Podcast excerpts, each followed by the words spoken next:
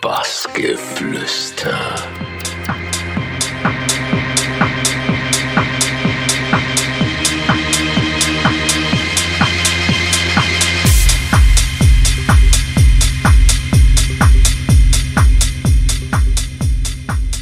Hi, ihr hört Bassgeflüster mit Stefan Hinz.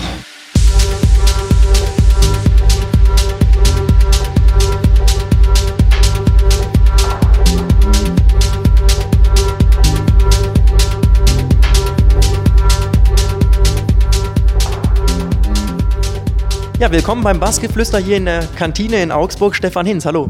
Hi, freut mich, dass ich dabei sein darf. Ja. Ja, bei dir ging alles 1999 los. Wie, wie war so dein erster Eindruck vom Auflegen? Ah, nee, ich habe noch früher auf, an, äh, angefangen aufzulegen. Also ich lege eigentlich auf, seitdem ich äh, ein kleiner Teenie bin, so mit 14, 15 und habe damals angefangen, in äh, Jugendhäusern aufzulegen. Also ich meine, das war jetzt noch nicht so äh, mega sophisticated mit irgendwie Plattenspielern und so, sondern das waren irgendwie ein Kassettendeck, ein CD-Player, alles konnte man, also die konnte man, die ganzen Sachen konnte man nicht geschwindigkeitsmäßig aneinander angleichen oder so. Ja, aber da ging es los. Und dann 99 war es so, dass ich, also ich bin 1998 bin ich zum SWR gekommen ähm, da ziemlich schnell zu SWR das Ding, das ist das Jugendprogramm vom, vom Südwestrundfunk, so die kleine Schwester im Grunde von SWR 3. Und 1999 hatte ich dann die Möglichkeit, da eine Radiosendung zu starten im Oktober. Ähm, ja, und das ist quasi so das, der offiziellere Start, quasi so der, der professionelle Start. Davor war es so hobbymäßig und ab da wurde es dann so langsam quasi ernst.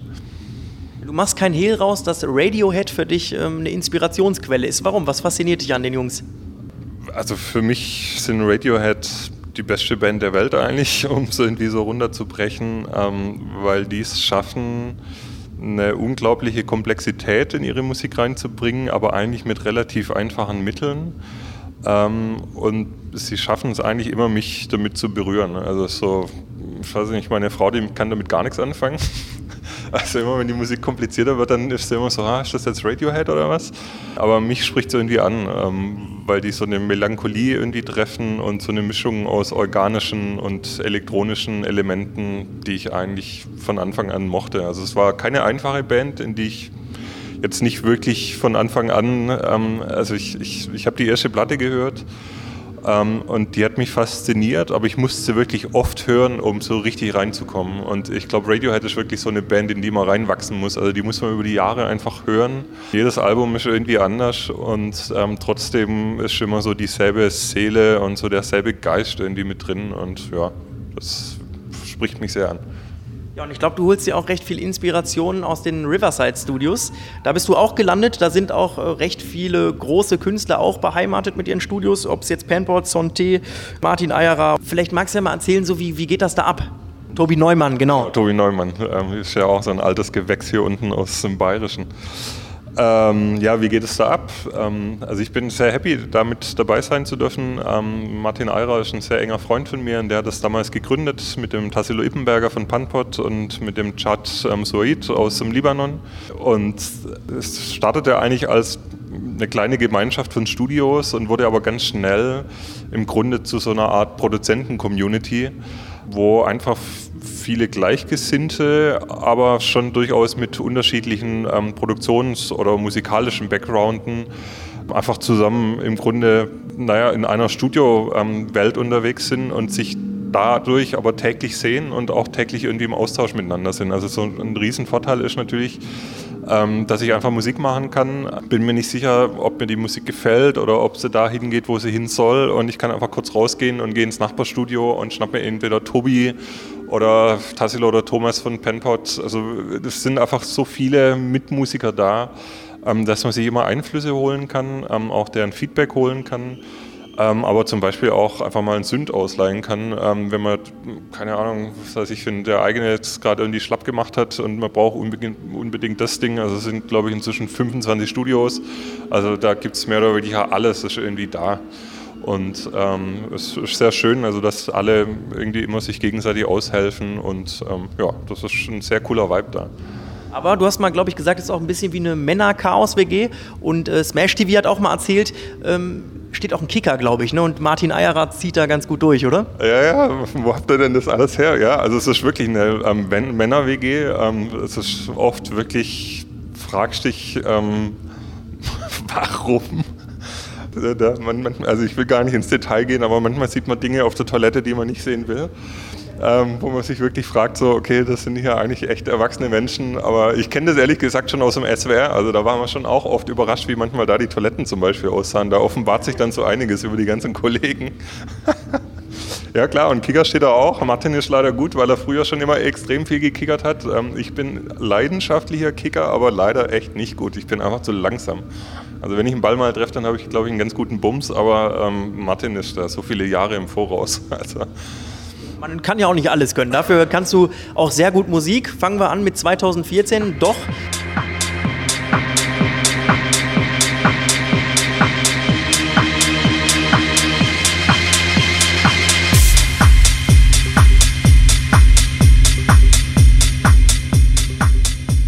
Du mit dem äh, gebürtigen Kölner Ruhmhardt zusammen gemacht. So, wie kam da diese Zusammenarbeit zustande? Und äh, ja, wie kam es dann, dass du das bei äh, Second State, also dem Label von Panpot, platzieren konntest? Ich glaube, da war das Label auch noch recht frisch dann, ne?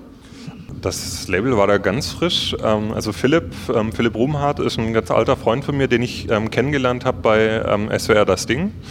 Ähm, da hat er damals die Morning Show äh, moderiert und ich mache da eben äh, meine Radiosendung, die heißt Das Ding Plattenleger, einfach so für elektronische Musik. Und ähm, wie das so oft ist, ähm, ist so, dass so diese ganzen, die elektronischen Menschen finden sich irgendwie. Und so war es bei uns auch. Also wir haben uns dann gefunden und haben äh, in Baden-Baden schon so ein bisschen angefangen, miteinander Musik zu machen, aber das war irgendwie also mein Just for Fun war es immer, aber da wusste man noch nicht so richtig konkret, wo es hingehen soll. Und ich bin dann 2013 nach Berlin gegangen. Ähm, ich war vorher ähm, Programmierer beim SWR, habe da so Internetgeschichten gemacht und habe mich endlich selbstständig gemacht, um einfach so dem Traum der Musik irgendwie zu folgen und bin dann nach Berlin gegangen, eben in die Riverside Studios und ähm, Philipp und ich waren zu dem Zeitpunkt schon sehr eng befreundet und haben natürlich ähm, viel miteinander gemacht. Der war immer mal wieder in Berlin und wir sind dann zusammen ins Studio und haben dann, beziehungsweise wir wollten eigentlich immer ins Studio und haben es nie so richtig gemacht und sind dann irgendwann ins Studio und Philipp war so der Meinung, so komm, lass mal ein bisschen Techno machen. Und ähm, ich war damals noch mehr so, ich weiß auch nicht, so Deep House, Tech House unterwegs, also ist nicht so Saxophon-Zeugs, aber halt eher so ein bisschen gediegener, schwurfiger. Naja, und dann haben wir versucht, Techno zu machen und dann war plötzlich der Tag vorbei und wir haben äh, die doch gemacht. Wir waren am Tag davor ziemlich heftig trinken. Also von daher war es irgendwie so, okay, komm, wir machen jetzt Mucke. Ähm, die Nummer war fertig. Ich habe die an Tassilo und Thomas geschickt. Wir sind mit unseren Frauen ähm, essen gegangen und waren gerade dabei, irgendwie loszulegen. Da klingelte das Telefon und Tassilo war dran und sagte so, ähm, mega geil, ähm, wir spielen die heute Abend in Barcelona, gib die niemandem. Und so, ja, okay, ähm, gibt man niemanden. Irgendwie aufgelegt, zum Philipp gesagt, so, ey, Alter, den quält die Nummer, glaube ich. Und so, ja, High Five, okay. Hatten irgendwie einen netten Abend, ähm, waren unterwegs. Am nächsten Morgen wache ich auf, auf dem Handy, weiß nicht, ein paar SMS, ein paar Anrufe, alle von Tassilo. Ähm, ich Tassilo zurückrufen und Tassilo so, ey, das ist eine Mega-Nummer, ähm, wir müssen die unbedingt machen, du darfst die niemandem geben. Und ich so, okay, wir geben sie niemandem, ähm, lass uns die Tage mal quatschen ja, und so kam es dann irgendwie zu doch. Ähm, das war, glaube ich, die zweite Nummer auf Second State. Wurde ein echt guter Erfolg. Ähm, das Tolle ist, dass man sie heute immer noch spielen kann und die Leute gehen drauf ab. Ähm, das kenne ich so eigentlich überhaupt nicht. Normalerweise sind nach drei, vier Wochen die Nummern immer durch und keiner interessiert sich mehr dafür. Ja, so, so kam es zu doch. Ja, kann, man kann man auf jeden Fall sagen, ist eine gute Nummer. 1,5 Millionen Mal wurde es äh, allein auf YouTube schon angeklickt. Ich meine, ist für, so, für Techno-Nummern auch nicht üblich. Ähm, was hat sich dadurch denn für dich persönlich verändert? Ich habe ich hab mal gelesen, dass du gesagt hast, 99% der Remix-Anfragen sind meistens schlecht, die du bekommst. Hat sich das dann verdoppelt und verdreifacht, die Anfragen dadurch auch? Also wie du sagst, das ist wirklich der absolute Wahnsinn, wie diese Nummer funktioniert hat und wie oft die angehört wird. Und ich sehe es auf Spotify, ich sehe es auf YouTube. Ähm, die wird jede Woche noch immer, also ganz viele Leute hören sich die an. Ähm, und durch die Nummer hat sich im Grunde für mich alles verändert. Also zum einen habe ich gemerkt, dass Tech House ähm, überhaupt nicht mein Ding ist, weil ich mag Melodien und ich mag Energie. Ähm, und ich konnte eigentlich beides nie so richtig im Tech-House unterbringen, aber ich bin irgendwie über diese Ecke halt in elektronische Musik reingewachsen. Also eigentlich ging es früher mal los mit Trance und dann wurde das irgendwann so ein bisschen deeper, weil Trance irgendwann nicht mehr cool war und irgendwie total ausgelutscht. Ähm, Und irgendwie bin ich über Freunde ähm, halt so im Tech-Haus gelandet und dachte eigentlich immer, dass das mir ganz gut liegt und habe eigentlich darüber erst gemerkt, über ähm, die Doch, ähm, dass ich eigentlich voll der Techno-Typ bin, weil ich da halt voll auf die also ich kann halt die Bude abreißen, ich kann Melodien reinbringen, ohne dass mir äh, ein A&R oder ein Label erklärt von wegen, ja, nee, das ist jetzt vielleicht ein bisschen zu viel Melodie, mach's mal ein bisschen cooler, keine Ahnung. Ähm, also ich kann da voll auf die Kacke hauen. Und das war für mich schon so eine Erleuchtung und dadurch hat sich im Grunde alles verändert. Also, ähm, weil ich dadurch angefangen habe, Techno zu machen und für mich da irgendwie eine ganz neue Welt reingekommen bin, ähm, in der ich sehr frei ähm, mich musikalisch austoben darf, ähm, weil ich das Gefühl habe, dass es im Techno überhaupt nicht so viele Regeln gibt wie im Tech-Haus. Ähm, zumindest habe ich es damals immer so wahrgenommen. Und ähm, ja, es ist so, also es haben sich auch die Remix-Anfragen vervielfacht. Ähm, ich bleibe immer noch dabei, dass 99 Prozent der Remix-Anfragen leider meistens scheiße sind. Also nicht die Anfragen selber, wobei die zum Teil manchmal auch sehr äh, beeindruckend sind, was die Ansprache und sowas angeht. Ähm, aber es ist so ein, so ein Problem, finde ich, in der elektronischen Musik geworden, dass ähm, also das Tolle ist heute ähm, durch MP3 und durch Shops wie Beatport, dass im Grunde jeder Zugang hat zur Musik. Als ich damals angefangen habe mit elektronischer Mucke, äh, da war es so, dass der, der, der ähm, Plattenladen in Stuttgart, der hatte dann fünf Kopien von einer ähm, Vinyl ähm, und wir haben uns irgendwie zu 20, zu 30 drum geschlagen, wer jetzt quasi diese Vinyl kriegt. Und ähm, wenn du sie halt nicht gekriegt hast, dann hattest du diese Nummer halt nicht. Ähm, und dadurch war der Zugang ein anderer. Und das ist natürlich schon toll, dass heute per, durch MP3 im Grunde jeder Zugang zur Musik hat. Dann kamen natürlich irgendwann die Rechner noch mit dazu und im Grunde kann heute jeder auch Musik machen. Ähm, was toll ist, weil du brauchst einfach nur noch einen Ableton. Das führt aber leider dazu, dass halt äh, ich will jetzt nicht sagen, zu viel Musik rauskommt, aber die Qualität der Musik so ein bisschen gelitten hat. Und viele kleinere Labels, ähm, wobei auch etablierte Labels, ähm, versuchen dann im Grunde Nummern, die sie gesigned haben, wo sie dann gemerkt haben, so ach, die ist vielleicht doch nicht so gut, ähm, dann aufzupolieren mit Remixen. Und das finde ich persönlich jetzt erstmal sehr langweilig, also weil das im Grunde heißt, dass ähm, ja, die Originalnummer schon nicht stark ist. Ähm, das ist jetzt für mich als ähm, Künstler jetzt nicht so attraktiv, die dann zu remixen. Also, weil wenn es keine starke Nummer ist, warum, also dann, dann heißt es, dass da ja im Grunde keine starken Elemente drin sind, mit denen man was anfangen kann. Und das finde ich irgendwie langweilig und letztlich ist mir das ein zu pragmatischer Umgang mit der Musik. Also es ist natürlich irgendwo auch ein Business und deswegen gehört das auch dazu. Die wollen natürlich alle auch halt ihre Releases verkaufen. Ähm, aber ich finde, in erster Linie sollte man gucken, dass man mal ein gutes Original signed und wenn es dann noch aus irgendwelchen Gründen Sinn macht, einen Remix machen zu lassen, dann okay, klar, äh, kann man machen lassen. Aber jetzt nur, weil das Original schlecht ist, dann noch zehn Remixer dagegen zu schmeißen, das führt meistens nicht zu besserer Musik. Auf beiden Seiten ehrlich gesagt nicht, weil die Remixer dann meistens auch nicht sehr motiviert sind und es dann halt machen, um die Kohle mitzunehmen und ich weiß auch nicht, das, das führt meistens zu nichts Gutem. Ja, wollen wir mal zu einer anderen Leidenschaft von dir kommen? Äh, neben der Musik auch die Komposition und ähm, Filmmusik. Was genau fasziniert dich daran und was ist auch, äh, ich sag mal so, der Unterschied zu der Musik, die du sonst machst? Also was mich an Filmmusik schon immer fasziniert hat, war im Grunde die erzählerische Qualität. Ähm, das ging so weit, also da war mir das noch gar nicht klar. Also ich habe früher als Kind ähm, wenn ich Filme geguckt habe, ähm, und früher war es ja so, dass Filme meistens erstmal mit einem Vorspann losgingen und da war dann erstmal groß Musik und so. Ähm, und ich habe mir immer erstmal die Musik angehört und wenn mir die nicht gefallen hat, ähm, dann war ich nicht mehr sehr interessiert an dem Film, weil ich irgendwann relativ schnell gemerkt habe, dass wenn die Musik schon irgendwie schräg ist, dann ähm, kommt da oft auch ein Film dabei rum, der mich irgendwie nicht anspricht. Und das hat sich so über die Jahre beibehalten. Also ich habe zum Beispiel ganz viele Filme eigentlich erst über die Musik kennengelernt, weil ich erst mir die Musik dazu angehört habe und dann irgendwann den Film dazu gesehen habe. Und daraus ist irgendwie der Wunsch entstanden, auch mal Filmmusik zu machen. Und ähm, das klingt vielleicht auf der einen Seite erstmal relativ weit weg, wobei es heutzutage schon so ist, ähm, dass Filmmusik sehr viele Gemeinsamkeiten eigentlich hat mit elektronischer Musik.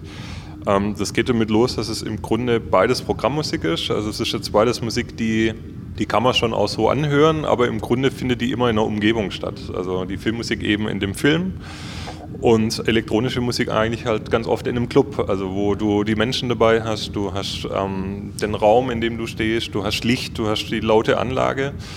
Ähm, und dadurch ist das schon auch Musik, die sehr auf so Situationen im Grunde zugeschneidert ist. Und dadurch ähm, im Grunde wie Filmmusik eigentlich auch so eine Art Programmmusik ist.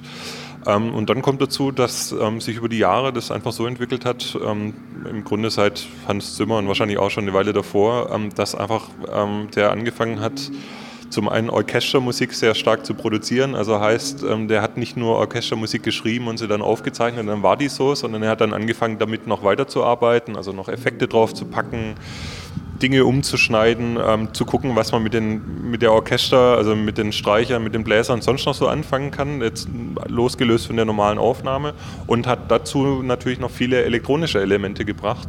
Und das sind beides irgendwie so Welten, die für mich sehr gut miteinander klarkommen und beide Welten, die für mich sehr wichtig waren, weil ich damals, das, also als ich angefangen habe, Musik zu hören, ähm, passierte das über die Plattensammlung meiner Eltern und die hatten halt ganz viel klassische Musik.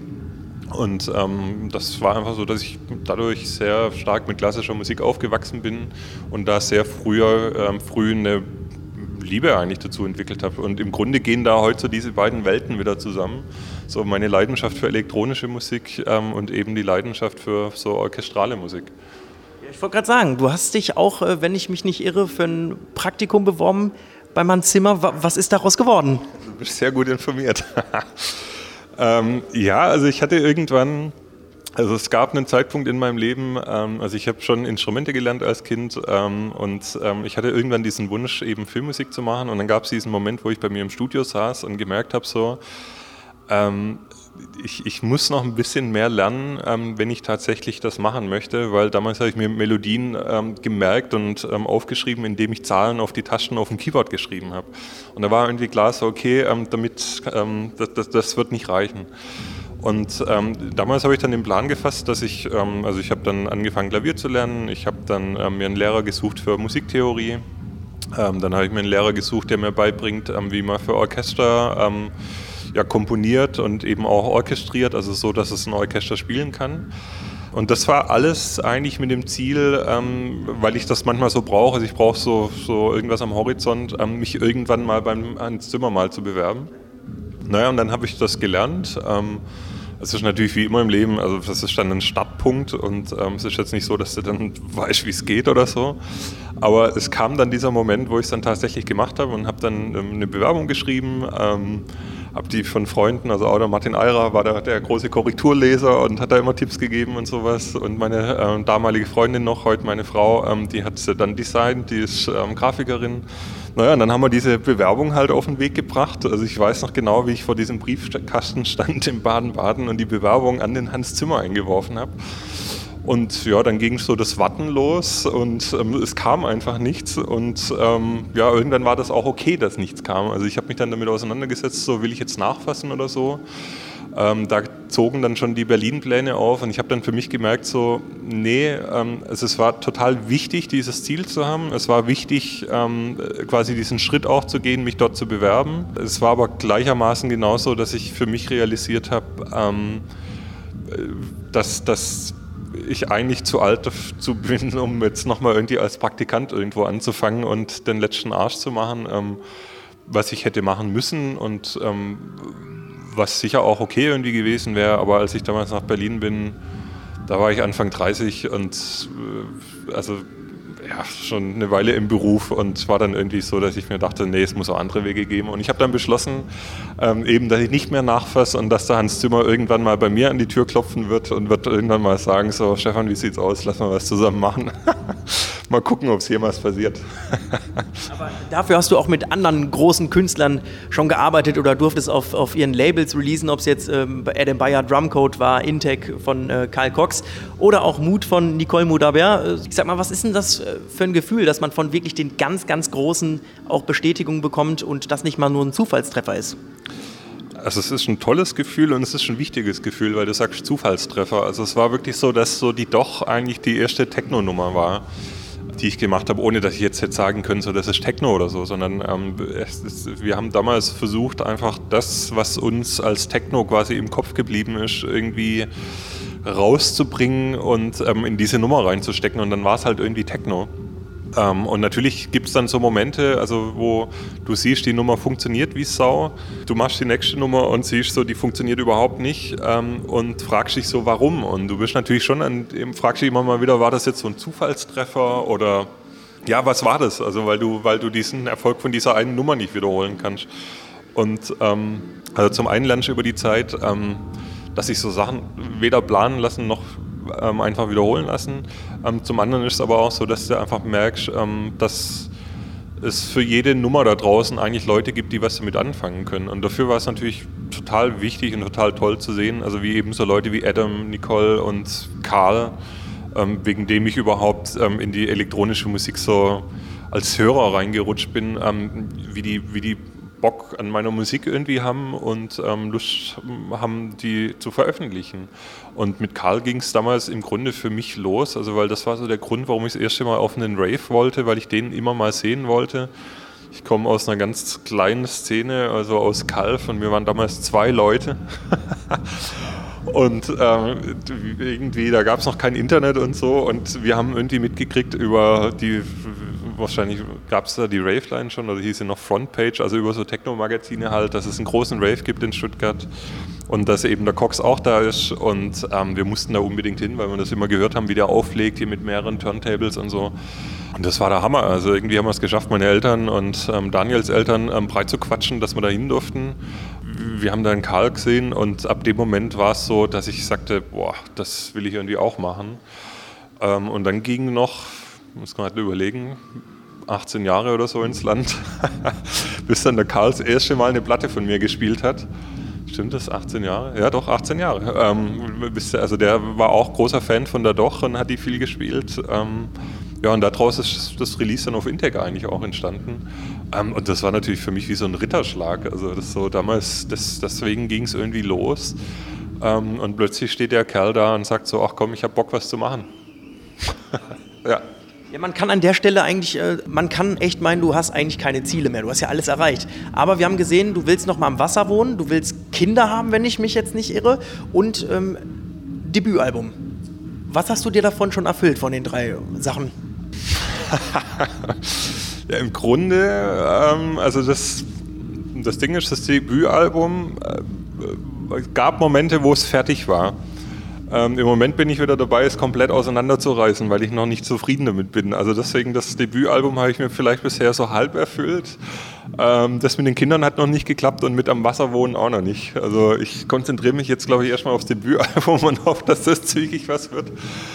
Und der Rest folgt dann hoffentlich einfach. Ja, mit der Reihenfolge sind wir auch zufrieden. Erstmal noch ein bisschen Musik machen und dann kannst du ja irgendwann mal mit Kindern am Wasser wohnen. Da drücken wir dir dann die Daumen und vielen Dank, dass du hier in der Kantine bei Art of Sound noch die Möglichkeit hattest, mit uns zu sprechen. Danke, Stefan. Ja, danke euch. Danke.